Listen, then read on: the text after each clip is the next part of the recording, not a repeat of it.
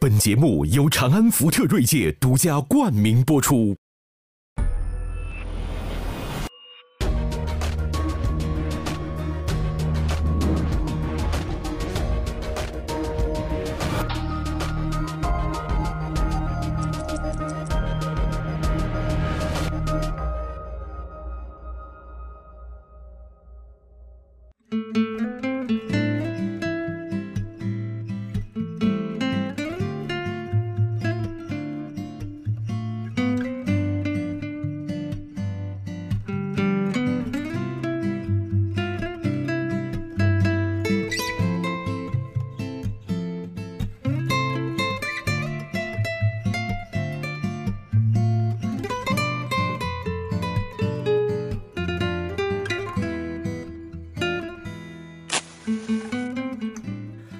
我这个手都有点发抖啊！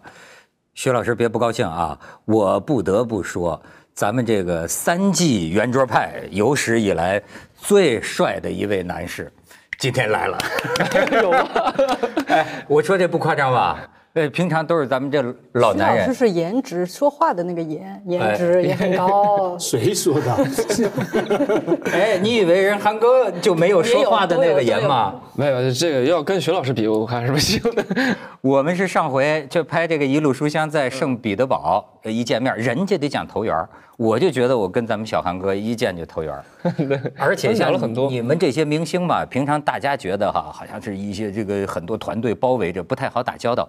但是我发现直接跟他一打交道啊，很爽的一个小伙子，而且特够哥们儿，专大老远专门飞来，真的是特别感谢。哎，没有没有，哎，其实从上次一路书香录完之后呢，我觉得我也喜挺喜欢跟涛哥还有那个徐老师一起聊天的。我说这你给我打电话说来圆桌派，我说太好了。哎呦，真是！而且呢，这个韩庚，你看这这打扮，人家现在是这个刚刚玩完赛车。哎，我觉得你像有时候咱们这个一肚子负能量的这个这个中年人呢，有时候看到这样的小伙子，我确实会觉得眼前一亮。就是玩赛车，玩这个极限运动。我刚才还问了，他参加那个什么 GT 赛车要赛一年呢，哈。我说你你这水平能拿着名次吗？他说估计前十名吧。我觉得就是我是比较喜欢运动的，就是一些极限运动啊，或者是健身啊等等，我是比较喜欢的。哎，徐老师本来就喜欢，嗯，本来就喜欢喜欢刺激的东西。我们这儿这个女嘉宾是不是已经 hold 不住了？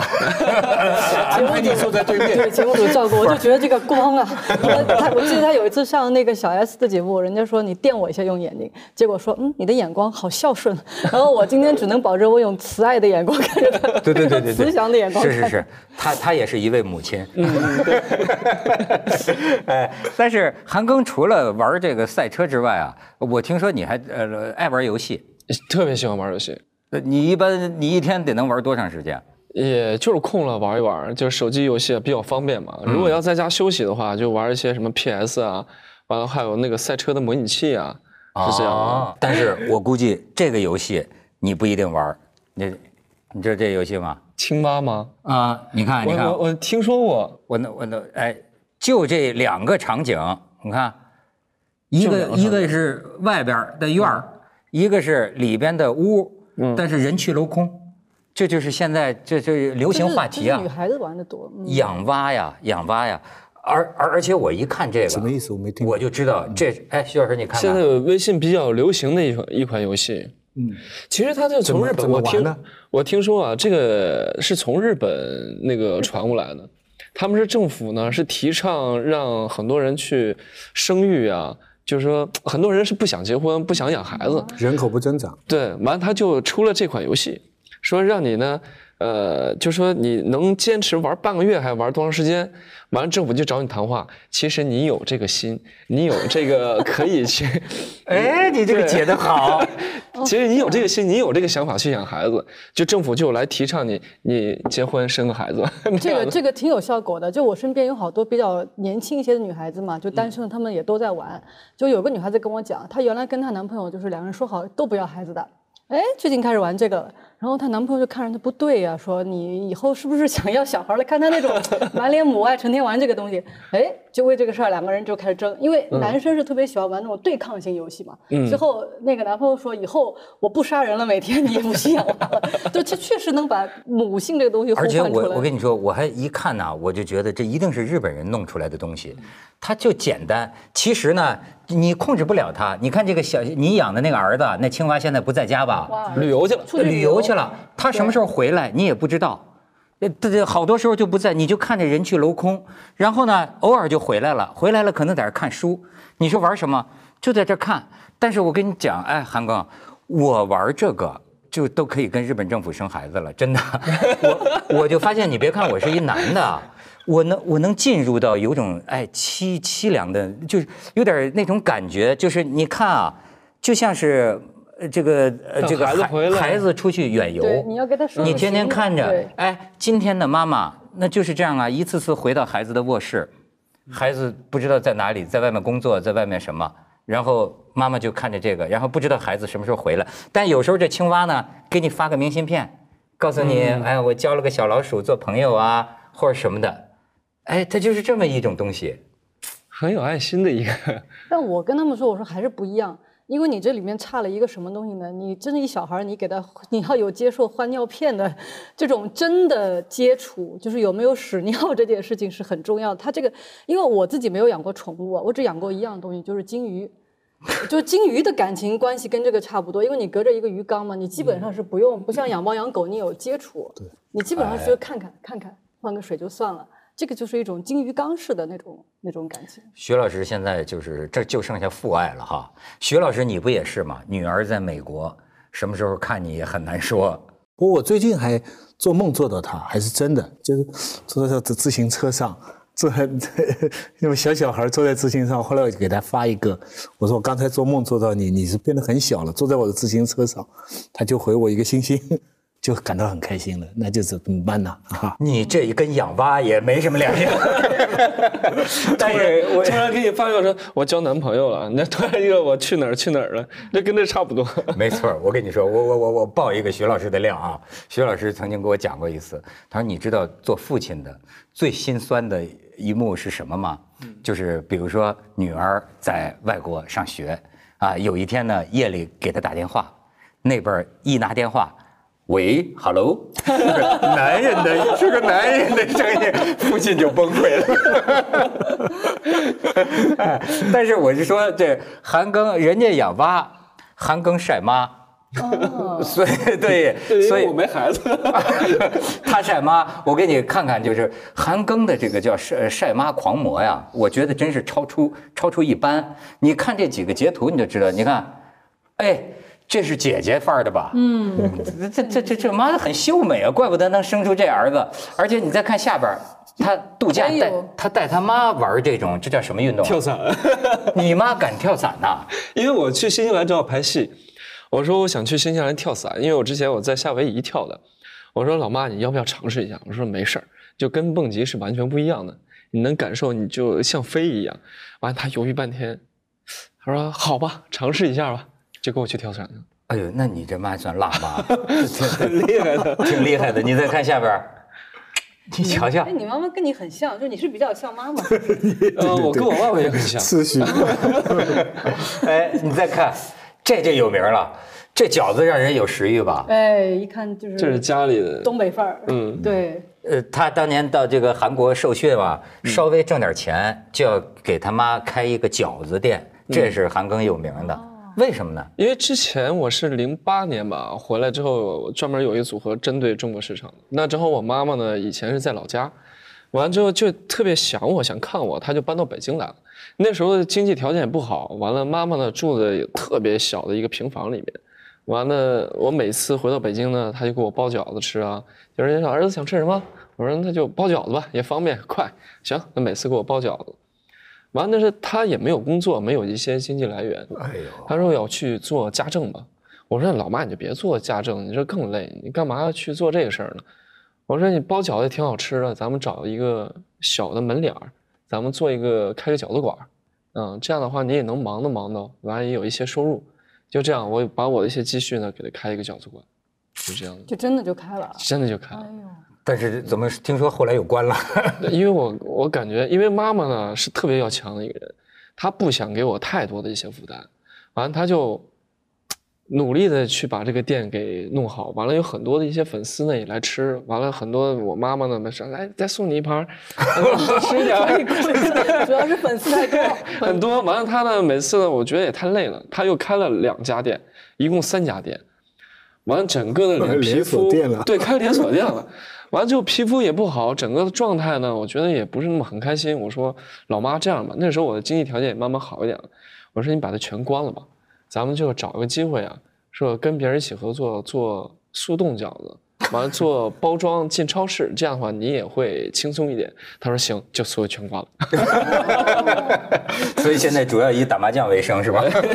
我说你多去享受一下生活，你该去旅游旅游，该去玩玩，该想打麻将打麻将，该去跟朋友喝酒喝酒，是这样。你们可以呃创造一种把饺子跟粉丝一起煮，粉饺，粉饺。不是，我觉得你妈妈应该现在为你感到特别的自豪，是不是？你这些年在外头跑，她都尽可能的就跟你在一起，待在一起这样子。呃，有时候她就很怕去影响我的工作，完了有时候我会出国，会在国外去拍戏的时候，我就会把她带着。让他带着去，带他去玩一玩。我拍戏忙了，他就自己去去玩。嗯，特别好。嗯，你讲。我觉得好像我就我自己的感觉，因为我有女儿也有儿子嘛，虽然还比较小，我觉得妈妈跟女儿的关系是那种物理连接，就是女儿也老想跟我在一起，她要她要那个睡觉，她就得抓着我一只手，得盖着她。但儿子跟妈有点化学反应，嗯，就是我儿子要抱着我，我觉得那感觉是完全不一样的。我哎，过去心理学上不有个词儿叫恋母情节吗？嗯，哎，你觉得你你你有这情节吗？其实我没有这个老想着杀掉老爸之类的。严重，没有那么严重。我弗洛伊德的理论就是这个嘛，潜意识嘛。潜意识啊其，实我跟我妈妈的沟通啊，其实还挺挺特别的。我从来不跟她去撒娇，也没有真的好好的去拥抱过她，因为我感觉就是跟她就是，呃，心理上是很爱我妈妈的，但是很多行动上我是很难去去表达的。就包括之前我跟我妈妈的沟通，其实也很少很少，几乎是没有。就近几年呢，我是跟我妈妈有很多的一些沟通，因为我觉得妈妈年纪越来越越大以后呢，她需要有一个人的陪伴，甚至说需要有一些时间呢跟她去聊天。她还想知道我的所有的一些事情，所以最近呢，我一直这几年我一直在跟他沟通，去聊天。这个啊，我就觉得，你看他这是东北小爷们儿哈，我也是这个北方人。我我现在想起来，你看这个，我妈妈现在已经重病了哈，但但我现在想起来呢，就是我们呢不太会跟父母表达感情。嗯，你比如我现在想起呃我妈呢，我就对她的印象就是什么呢？呃，怕花钱，能吃苦。就这个，就是好，他好像是，呃，从小你就会感觉啊，他多少这个特别辛苦的这个事情啊，他好像都特别能扛。而我们呢，平常就是没有那个意识，说跟妈妈这个，抱一下就是我们，中国人都没有这种都没有身体接触的表达。但是呢，我幸好呢。一直到我四十几岁的时候，我开始慢慢明白这个事儿了。我就没羞没臊，每次回家呀，我就抱着我妈妈就亲呐，我就亲 抱。哎，反正我现在想起来他很喜欢。他其实是他其实他不好意思，他他但是其实特别高兴的，真的这种身体的这种，我尝试过一次，我说我抱了妈，说老妈我爱你。完之后，我觉得我说哎呀，我好别扭。但其实我妈妈呢也挺尴尬的，但是从来没有过这样的，但她心里是开心的。哎，一回生二回熟，你知道吗见人就抱。没错没错。对对对对。徐老师呢？你有距离吗其？实这个讲过嘛，我我我母亲这个葬礼以后，当时我的最大的感受就是他去世的时候，我才发现我已经很久没碰到他身体了。就他直到他去世那个时候，我才想起来，我就不记得我什么时候抱过他身体。我是直到他就是最后临终的时候才去碰他的身体，把他抬上什么地方。那个那个时候我就突然想起来了，我在这之前我已经从来都我那我当然考虑很多花钱的这个装修啊，什么经济各种各样的问题啊，都帮他想很多，但是就没有一个感觉会去，呃，这个是的确值得后悔的一件事情。哎，韩哥，你觉得？其实我觉得他跟他妈妈也是够苦大仇深的。就原来太苦了。我觉得后来你去韩国，很大一个原因也是因为在这个国内混的时候啊，是不是混得特别特别惨？因为我在上应该是九六年我上的中央民族大学嘛，那时候家里的条件并没有那么好，你交完学费啊或者交完就是是比较困难的，所以我妈妈就跑来到深圳来打工。但是那个时候你需要一些每个月的生活费啊、学费啊，就我不能，我没有能力去赚钱，只有妈妈去帮我去呃赚一些生活费啊等等，就来到深圳。白天呢，他就做一些呃早点卖早点，白那个一大早就这样打工，完了就给我赚一些这个生活费。对你讲讲你这个艰苦奋斗史很好，很多人都觉得你是个王子。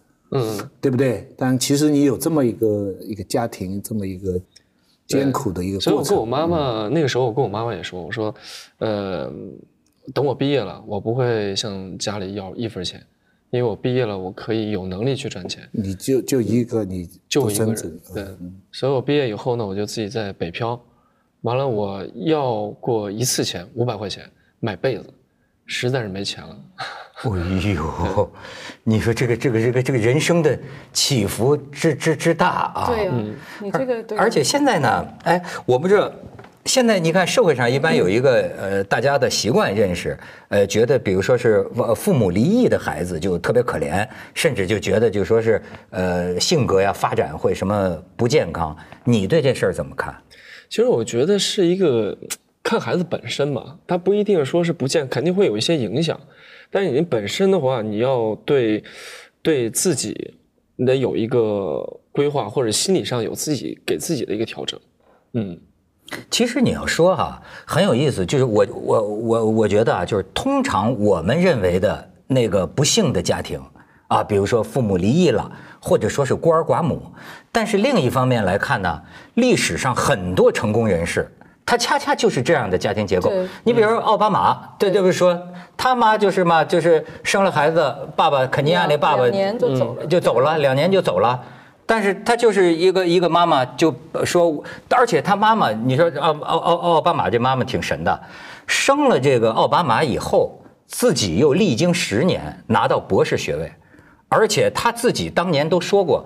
他说：“我一个呃母亲，我我我也能带好儿子，说不定我儿子将来能当美国总统，就一语成真。他而且当时是把儿子交给了那个外婆带嘛，等于他自己又去他自己又去上学的时候，然后那个奥巴马是跟着外婆过的。实际上有的时候我觉得是不一定一定是跟着爸爸或者妈妈这种关系，而是你要有一方比较稳定的关系，对孩子可能就挺好的。你又比如说那个丘吉尔。”那个丘吉尔，他我记得他就说嘛，他就说，因为他妈妈是一个名媛，一直在搞那个社交什么，就也不太管他。然后说他爸，他然后他说说他他就说说我爸像那个上帝，总是在别处忙活，也不管我。但他是谁带呢？他的保姆，他一直跟他那个保姆的关系就特别的稳定。然后呢，他一直到他做首相，他的办公室都挂着他保姆的像。对他，所以只要有一有一种让他觉得非常稳定的关系，就挺好的。看你从什么角度来讲，假如说你有女儿要找。找找男找对象，或者是说你的儿子要找对象，一般的说法，找 happy family，嗯，就是找一个呃普通的呃幸福的家庭，这样的小孩呢，一般来说他们认为心理比较呃呃呃健康啊善良好相处，但是如果你是公司的 CEO，你是 interview，你要找一个人才，那可能正好相反。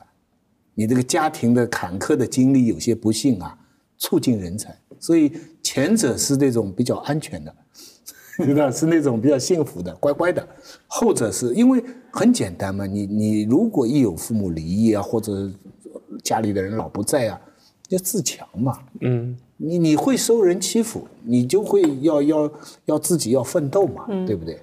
你韩庚的父亲是个军人。对我爸爸是个军人。哎，你觉得你你身上受爸爸影响大还是受妈妈影响大？呃，都会有，因为父母，我妈妈和我爸爸给我的东西不一样。其实我爸爸更多是三四岁的时候的标准答案都一样。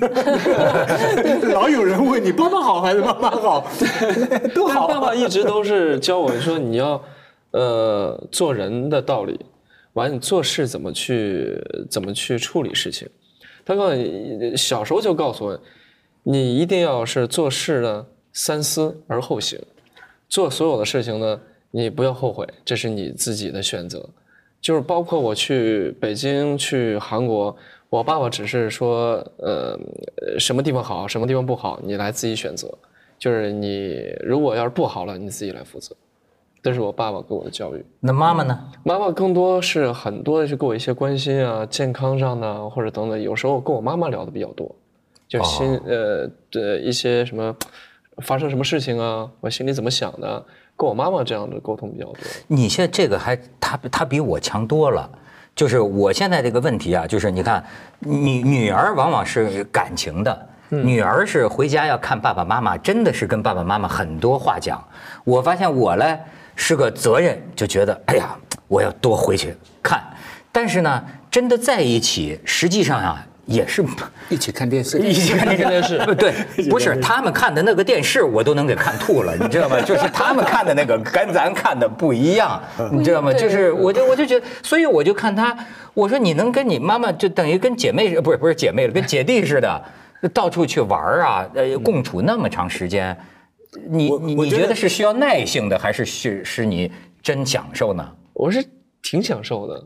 对，有时候我跟我妈妈出去，她就这样搀着我，或者搀着她，就这样的带她出去玩啊。她因为她能跟我玩一起。那你一交女朋友，你妈妈啥反应？我妈妈她说你要挑一个好的。哎呀，就像就像妈妈一样，他这么这么这么依赖母亲啊，这么有点恋母的这个小靓仔啊，找女朋友将来你这个会有潜在的矛盾。这个但还好我没有那么恋母。对，您刚才说这个恋母嘛，您刚才说起来，我就想到，其实对于我来说，就是女孩子也有一样的，一有一个阶段啊，你会特别不想变成你妈妈，就说你就你会觉得说我人生最不想变成的就是我妈，因为。比如说，因为妈妈在你生活当中，她所有的优缺点你都会看得到，对吧？你就想，我以前可别像她那样，以后，哎，但有一天你会发现，怎么好像其实你身上一定会有很多他的轨迹在那里，是吧？你说话的时候可能说的说对吧？太对了。男生是对爸爸，我我对我就是哎对我父亲，我就是 我在我的成长道路上好多次在想，我绝对不能像他这样。哎，到了若干年以后，发现 身上还是有。是的，是的。你举个例子，举个例子，你这么说太抽象。你什么学学了你爸？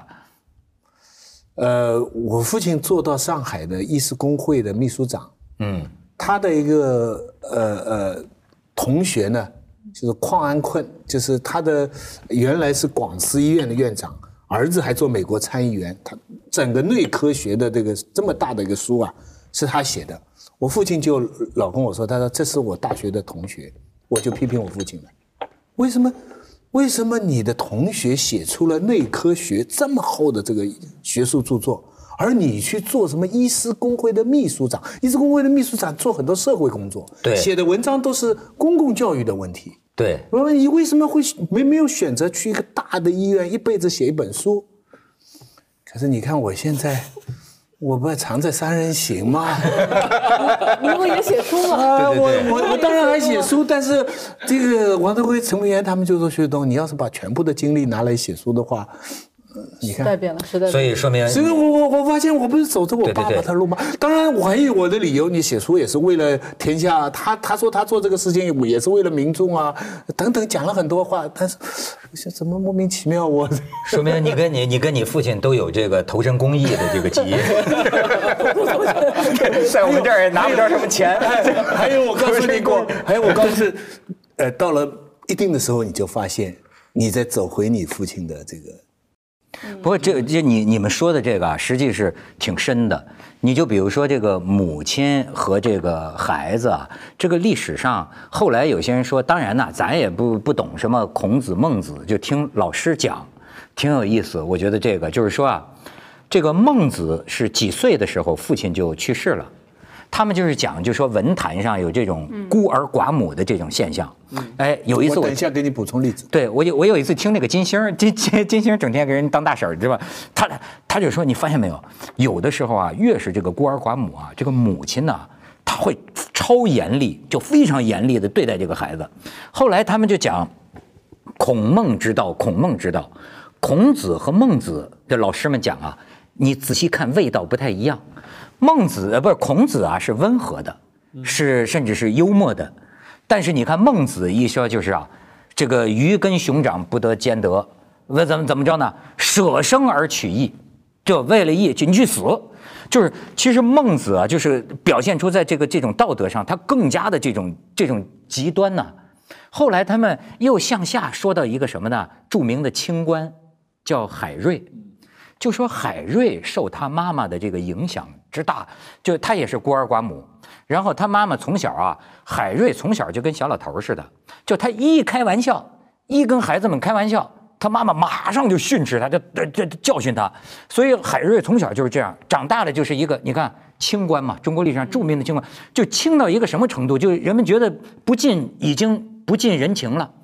海瑞，我八卦他一下，他这仨老婆两个妾，第一个老婆生了俩孩子，就是因为跟他妈，他妈不喜欢，休妻赶出家门；第二个老婆也是这样，休妻赶出家门。就他孝第一，他孝，然后呢，还有一个第三个老婆呢，就是很神秘，就是暴死，这不这个死因不明，就在他们家就死了。然后呢，就是他到三四十岁，你说他有妻有妾，他跟他母亲还睡在一个屋，到三四十岁还跟他母亲哦睡一屋。你安迪沃霍也是一直跟他妈住在一起。呃，美国一个艺术家对安迪沃霍，你你就觉得这个就是他们讲啊，就有些时候是不是因为啊，就说这个这个寡母啊，她会把她所有的生活的这种不满也好，或者说期待也好，就是特别强烈的要要要寄托在孩子身上，甚至有的时候是不是发泄在孩子身上？基本上中国现代文学就是这样造成的。什么中国见的？为什么讲怎么造？成呃，呃鲁迅大家知道，他的父亲是他十来岁的时候，他不是买药嘛去世嘛。约达夫啊、茅盾、胡适、科莫若，几乎大部分的作家都面临这么个情况，就是他们的父亲老舍是最小，两岁，他们的父亲在他的青少年的时候就去世了。然后谁是他们的启蒙老师呢？就是母亲。你去北京的鲁博看一下，那个鲁迅的那个那个房子啊，到现在还保留着。他的一间房间是这里，门口一个小走廊，左边一间是他妈妈，右边一家是朱安。朱安就是跟他结了婚但一直不同房的个女的。他走出鲁迅这里房间走出来哈，两他妈妈跟他的这个朱安的房子就就紧逼着他的这个房间门口，后面就是有名的我家后院两棵树，一棵枣树，另一棵也是枣树。这就是鲁迅鲁迅博物馆，你们现在去看。所以你讲的这个母亲对他的这个精神的，你说动力也好，你说压力也好，同时并存。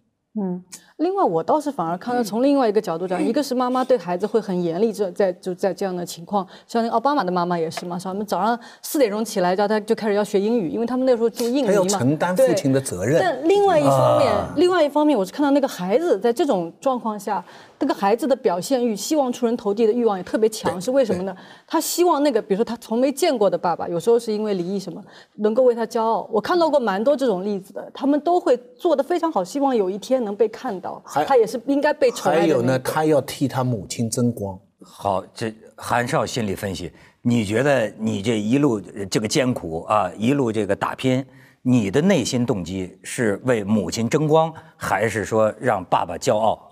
其实我一直是这样的，因为家里的情况是比较特殊的，因为我还是希望说，我去在韩国坚持这么多年，我还是希望说要自己能变强，因为很多我家里很多人的需要我去照顾，所以家里的压力和父母的压力是自然而然的会在我的身上，所以我那时候我在想，我说必须要出来，我必须要强才可以，所以说我在出道以后我很开心。出道之后，我起码我有一些经济的一些收入，我从经济上慢慢去改变家里人，所以就对我的父母啊，呃，对其他爷爷奶奶呀、或者是叔叔啊和姑姑啊，啊，包括我舅舅舅妈呀、还有我弟弟，所以很多都是我来去来去去管。对所以你别看这小帅哥，这家伙这这一家里的大哥呀，这是 啊。但是你比如说，你你记得小的时候，比如说你的这个父母亲啊，他们对你是肯定的多。你像咱们也知道，过去东北有些那个父母亲，那就是永远的这个骂孩子啊，或者说没没出息。你像你你的妈妈，她小时候是老是夸你、鼓励你，打我，打 我爸我妈，在我小时候上小学的时候经常打我，有不对的话就打我，不对就打我，就是家教很严。就你这还真是棍棒底下出孝子吗？就包括吃饭的时候，不准先动筷，你就得等大人来了之后，那长辈先动筷，你才能动筷，就是很多的一些那个一些规矩，就是这样。呃但是他肯经常肯定你嘛，比如夸你，哎，太棒了，羹羹宝啊，你你这做的太好了。小时候很少，嗯，你觉得这个会对你长大之后的这个自我认知有影响吗？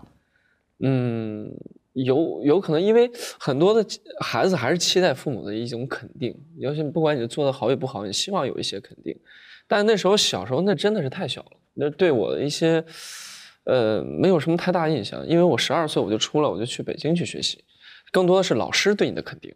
但父母呢，很多只是说，我看呃看到我妈妈去我的毕业汇报，我是零二年的毕业嘛，她去我毕业汇报，在台下我在台上去演出跳舞，我隐约看到我妈妈流眼泪，哎呦，嗯，流眼泪之后下来就说，哎呀，太棒了，儿子太棒了，对对，中中国人呢，呃，父母对于小孩的这个表扬啊，他不会太烂，有时候平常严谨哈、偶然的表扬就刻骨铭心，这跟呃美国人啊是真不一样，他们是哄小孩，真是哄小孩，就是一来什么事情都是很多那个好话，整个教育都是不一样的。你这他们的小小学里边让你小孩玩嘛，对不对？尽量让你开心嘛。中国历来有这么一个严格严格严，而且我今天这样严的对你，是为了你将来好。父母都是这么一个一个想法。对我父我爸爸妈妈也是是这样的一个感受，对我都是。所以到后来 你到韩国这个当练习生的时候，你觉得这待遇一点也不陌生，是吧？一点不陌生，甚至我觉得说 比我在学校的条件还好。是吧？比爸爸妈妈要求还轻呢，是不是？我我还我还觉得好像就是像这种年纪比较小，十多岁啊，就离开父母身边的孩子，最后会比较有出息。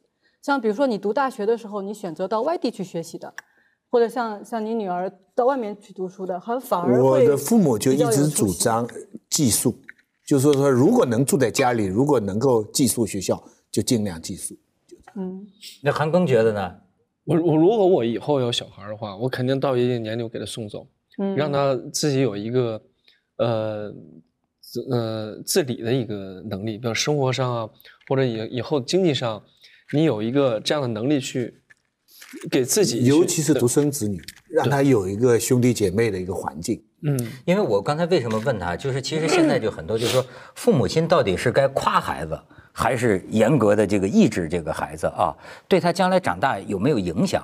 因为我咱们当然接触不算太多啊，但是我感觉呢，你比如说呃韩庚呢，好像不是属于那种特高调的人。就不是属于那种到哪儿我要站中间，我要我他他他他他好像有点，我我我我是不是理解有有误？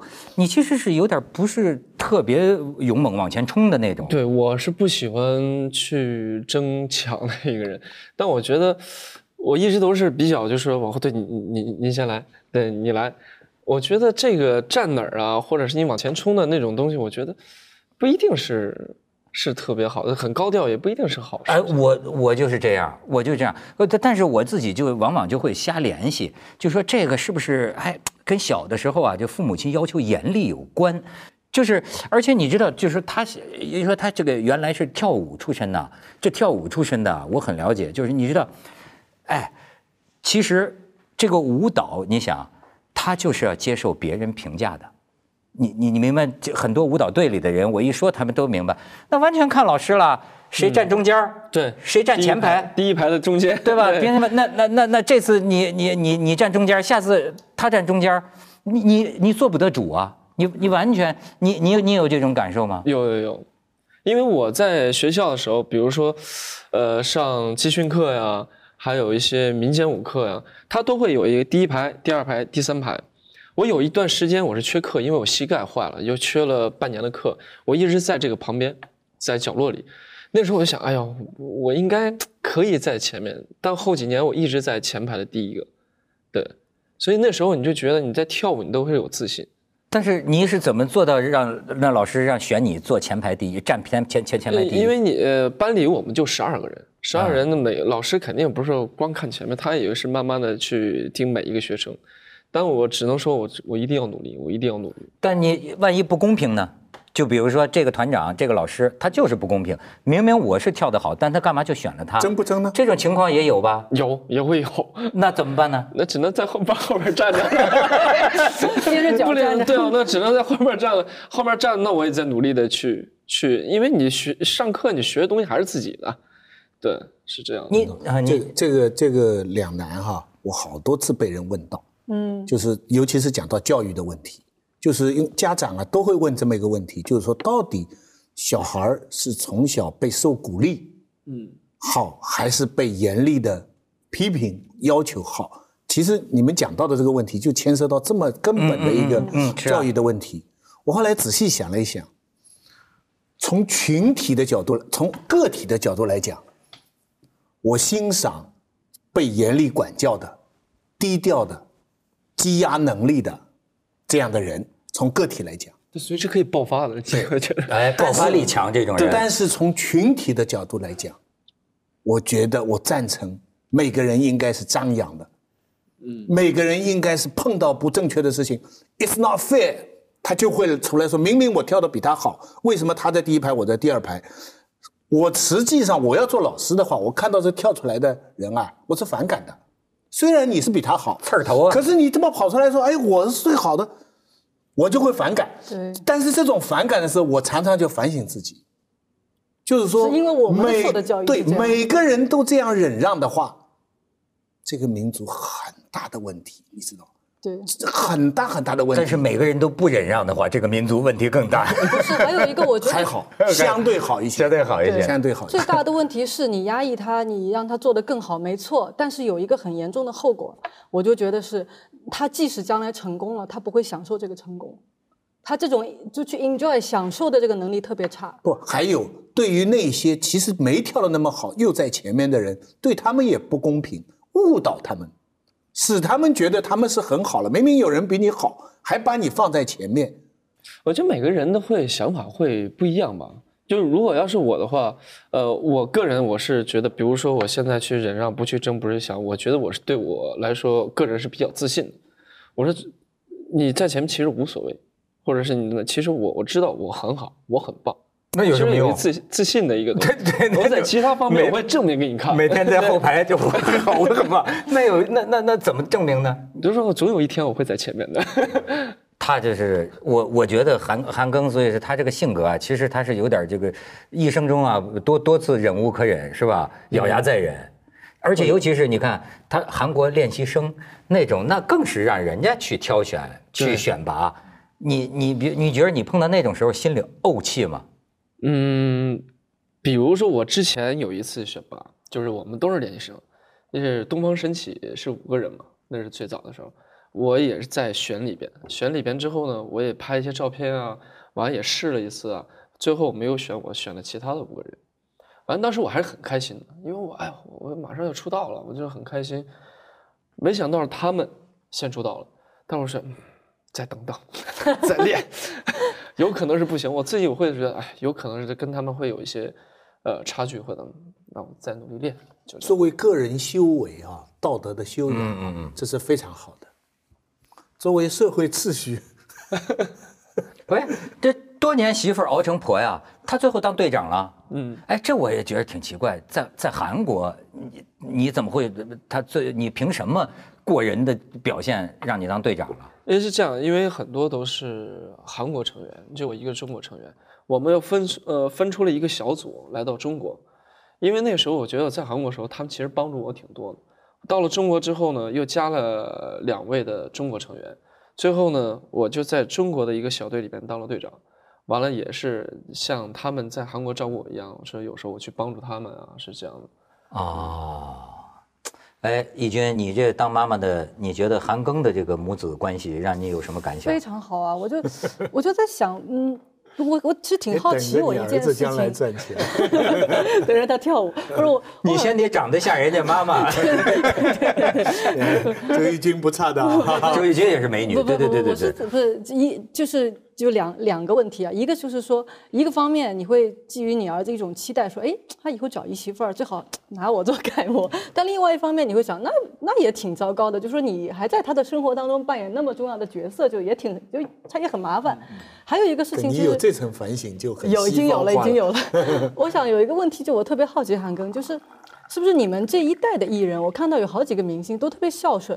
嗯，因为我最近有个什么事儿，我很惊讶，就是去年那个鹿晗不是宣布他有一个女朋友嘛，然后就说是因为他说二十七岁一定要结婚，是因为父母爹妈想抱孙。我当时很震惊，就是因为很传统是吗？对，我说，因为我们以前认为，像我们这一代人会认为说，如果你在这么大的事情上 特别顺从父母呢，通常是因为你的经济能力还不太独立。嗯，那那他们像像你们这一代没有这个问题啊，你们经济能力一定比父母那一代好。哎，反而我看到的是大家是一种特别传统的这个思维价值，好像又回归了这种特别孝顺的东西。其实我跟。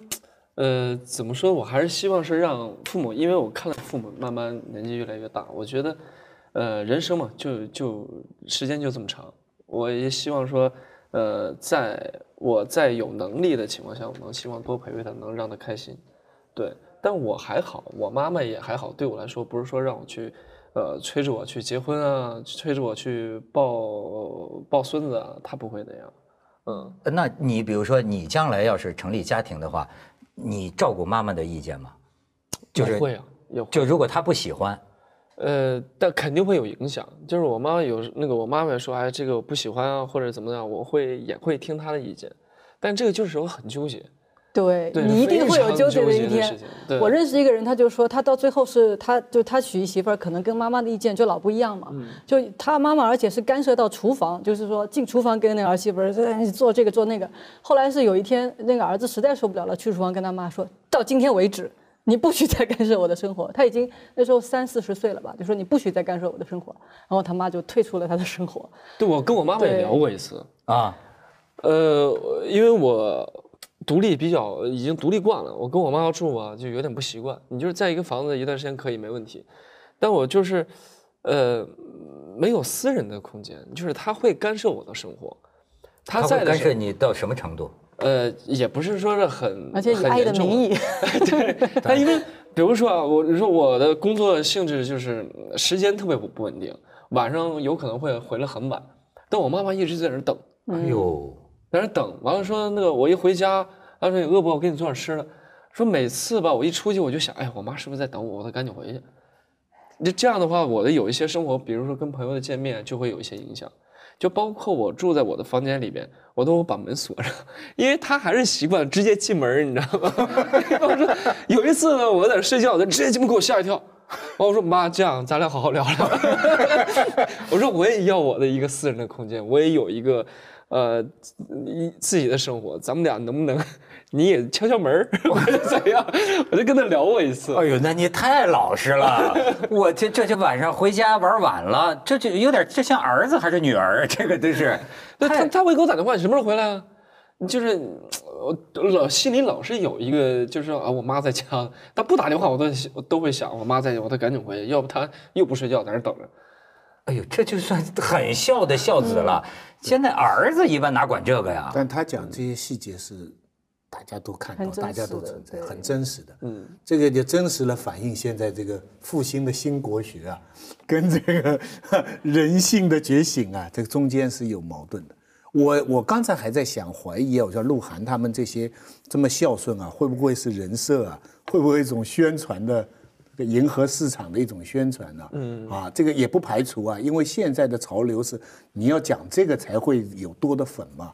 但是反过来讲，实际上，呃，虽然诚心的孝顺，但是还会碰到很多的问题。这母亲来讲，他把这个真真实，这是很真。母亲来讲，你半夜一点还不回来，我当然担心了，对不对？你这个在外面万一出什么事情呢？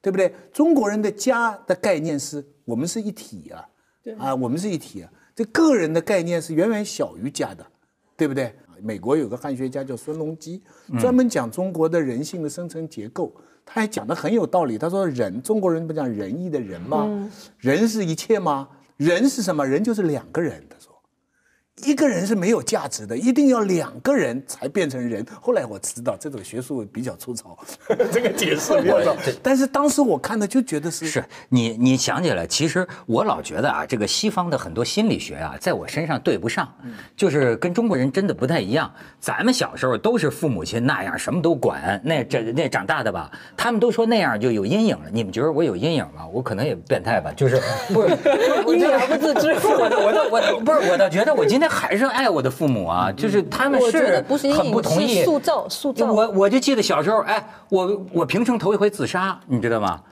就跟这个有关系。那我原来跟你讲过，就是你知道我们那个年我们割腕的痕在哪里？不是卧轨啊，不是。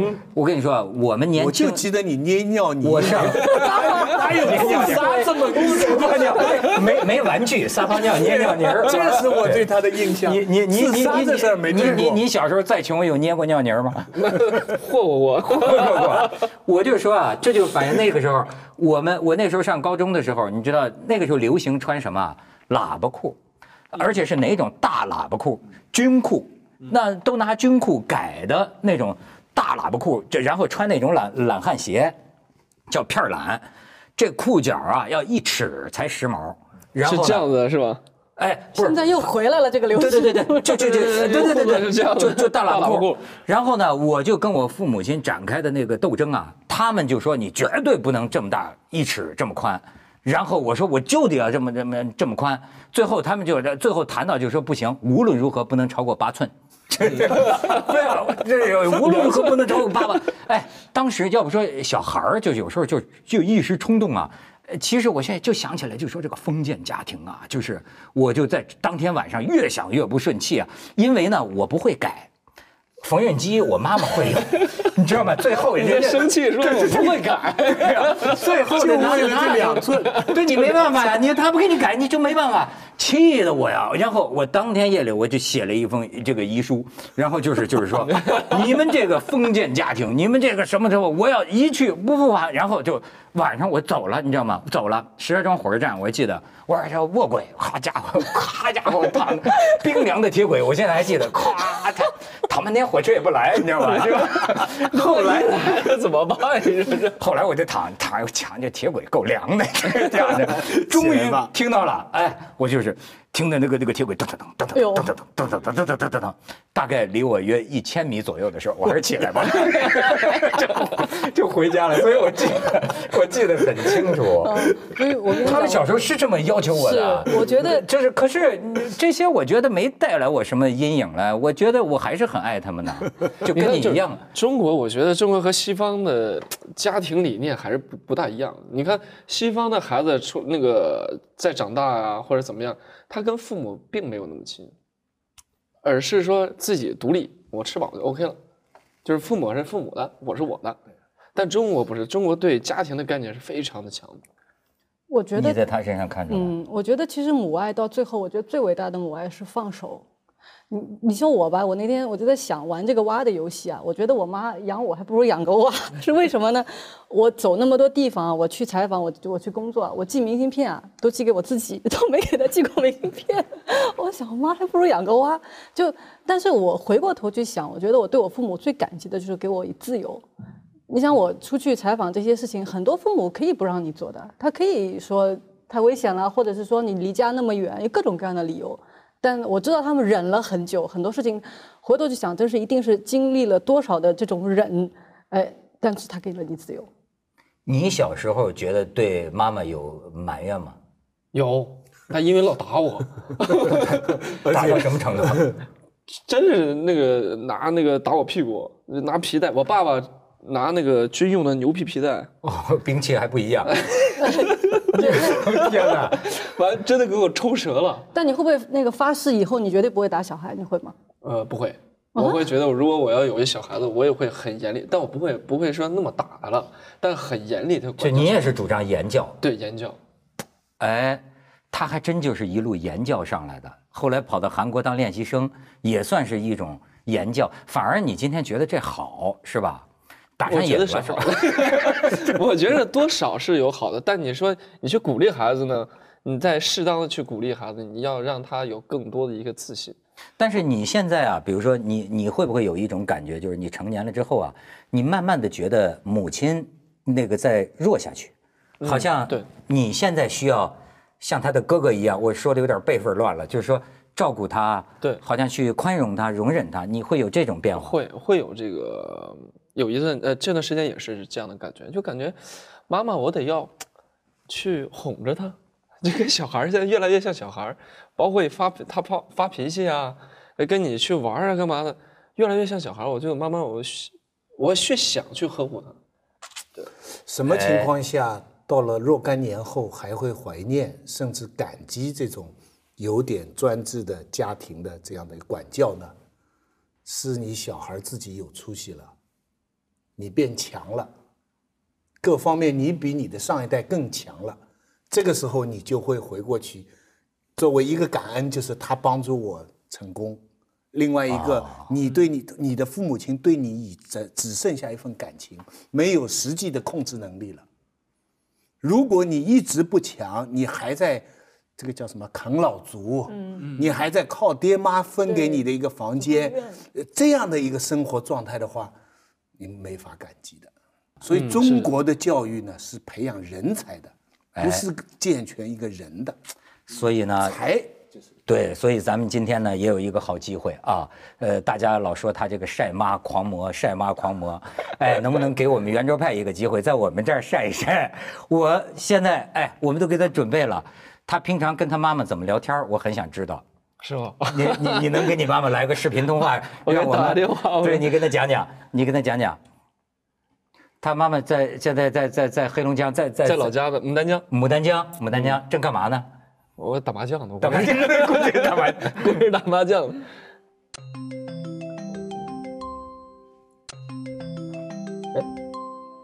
哎哎，老妈，哎呦，哎，段老师，哎，韩妈妈你好。你好，高老师呀、哎呦，你儿子太棒了！你好，啊，是好好优秀。对你儿子，我跟你说，你儿子刚才在讲啊，你小时候打他了。是的，是的。这是周老师，哎，你好，你好，你好，阿姨你。好，周老师。嗯。哎，你嗯，好，徐老师，你好，徐老师。哎，他们都说你儿子漂亮，是因为你漂亮。啊，谢谢，不好意思了。不好意思，你跟你跟你妈妈唠唠嗑，你跟你妈妈唠唠嗑，我们听听。怎么样？赢了吗？不能说打麻将的事儿。那我都说出去了。现在不是严打吗？不能说。严打可没有打打麻将可以，对对，这娱娱乐消遣可以打的。打麻将没有严打，不赌钱就可以。政策水平很高。哎呦，您您您知道我是吧？我之前就看你那个那个三人那个。三人行，哎呦，谢谢谢谢谢谢谢谢特。别棒。哎，我们想知道您这个教出这么棒一个儿子，呃，你给天底下的母亲们传传传经、送送宝，你有什么经验啊？这是打出来的吗？所有的天下的母亲都是望子成龙，真的那怎么你的儿子成了龙了呢？啊。那他很努力呀、呃，你是怎么你你在管教他这方面有什么秘诀吗？挺严的。我我我是一个那个传统式那个家庭教育，就是暴力。你看我说被打出来的。是的，是的，是的，是的啊。那现在呀、就就就是那个那个育儿啊，那个教孩子啊，都很那个很会。我我真的是不会，因为我爸爸教教育我的时候就是很暴力。哎呀，咱我们这一代的父母亲都是那样，但是呢，你看，就刚才他讲啊，到后来这个呃韩庚这个出息了，你去看他那个跳舞表演的时候，他在台上都看见座位上的你啊，眼里流眼泪了呢。那个时候什么心情啊？那时候就觉得孩子挺不容易的，真是一路走来真的很不容易。但是他很很很执着，嗯。但是我们一直就觉得，你看这个练跳舞就特别苦了。后来到这个韩国当那个练习生啊，那家伙那个当练习生受的那个训练，咱都知道啊，那太太太严格了。那那时候当妈妈的，你舍得让孩子去去去到那儿去吗？嗯，当时是不舍得，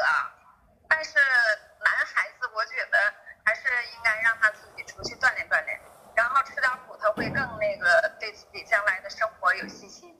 哦，那那你对他以后有什么希望啊？那就早早早结婚娶媳妇儿。对，那他的万一他找的女朋友，您要是那个不喜欢怎么办呢？呃，这个事情是这样的。哎哎哎，这是话说在这儿了啊！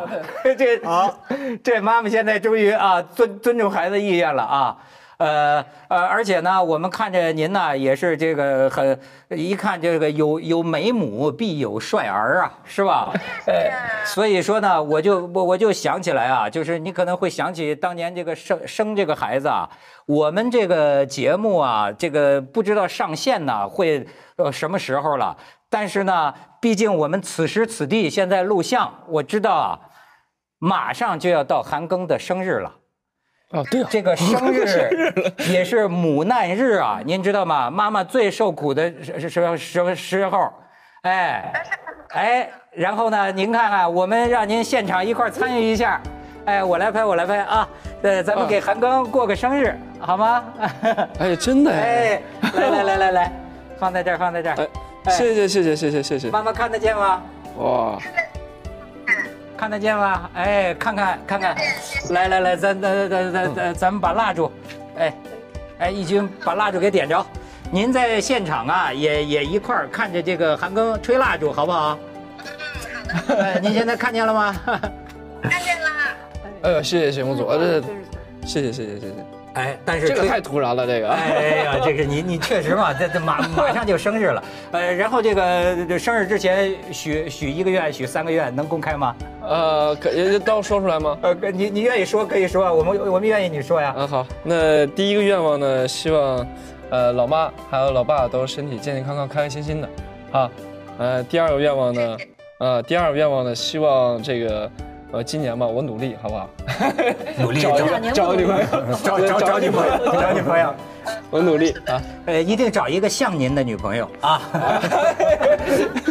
第第第第第第第三个，第三个呢？对对。对，找一个会打麻将的，打麻将。第三个呢？第三个呢？第三个就不说出来了。哦，好，那咱们来来，咱咱咱再来起个范儿啊！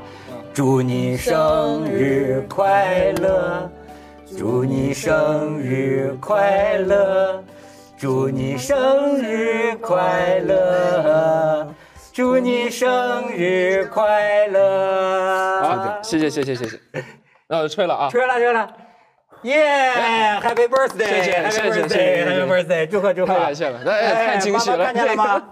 你是水瓶座的，对，我水瓶座的，看见了啊！这说到底啊，还是得感谢您啊，因为说一千道一万，没有您呐，那就没有他，对不对？好，谢谢老妈。哎，谢谢谢谢啊，谢谢谢谢，那我挂了啊。哎，好，啊，给你们那个全体摄制组带个好，哎，好嘞，谢谢。你快乐。好，谢谢谢谢谢谢谢谢。谢谢，啊，啊，继续继续打麻将，继续打麻将，加油！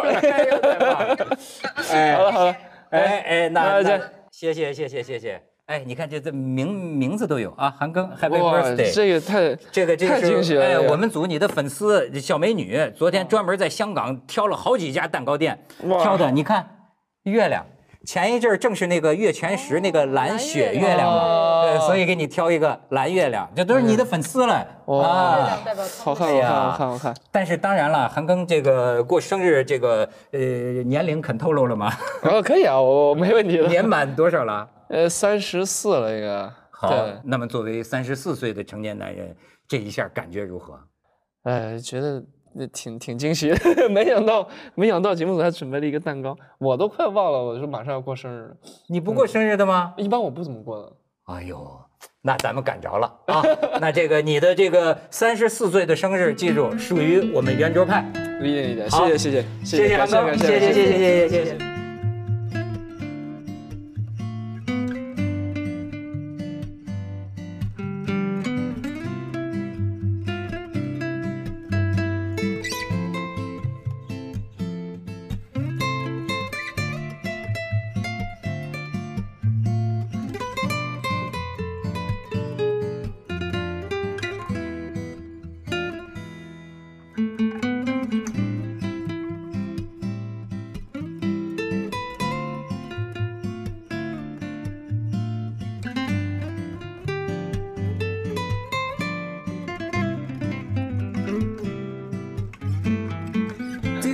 王德辉、陈文言他们就说薛东，你要是把全部的精力拿来写书的话，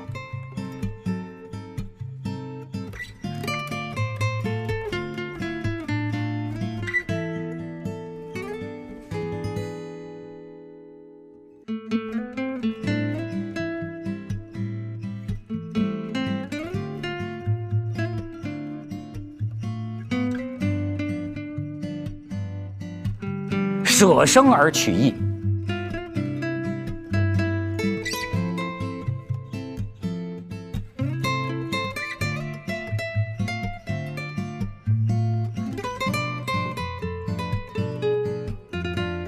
国一个艺术家安迪沃霍，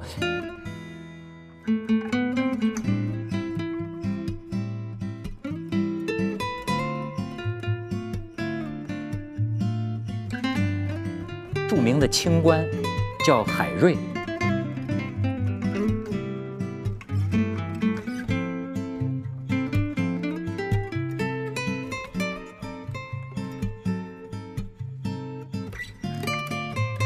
安就是跟他结了婚，但一直不同房的人。